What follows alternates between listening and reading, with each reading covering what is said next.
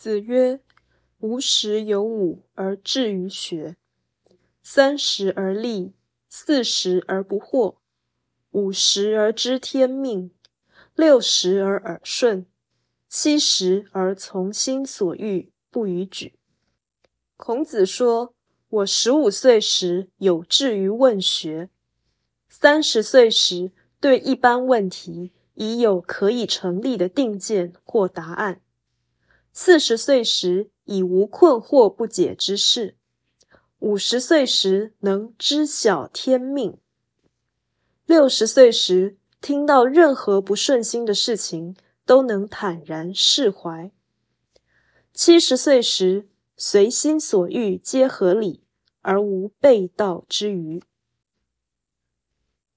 这句话是圣人说明自己学道的进程。其说不亢不卑，步步高升，可谓学者羡慕，亦可为学者参考。孔子这句话在一般人眼中难免显得骄傲，而他绝对不是不知道有这种风险。但圣人传道并不刻意避免以自己为例示范，以身作则就应该坦然承认过失。且自我标榜，何况孔子完整的求学以致悟道的经历，绝非常人所能有，所以他直言无讳，提示人心灵境界提升的情况。尽管他深知能够受用于此者极少。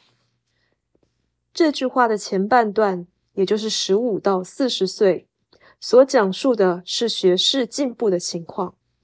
后半段，也就是五十到七十岁，所讲是体会天意的深入。前者关乎理性，而后者涉及超越性，由认知转为认命，即将通天。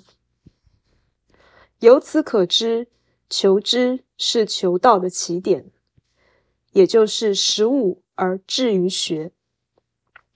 但是求知必须有主见，才可以说叫心得，也就是三十而立。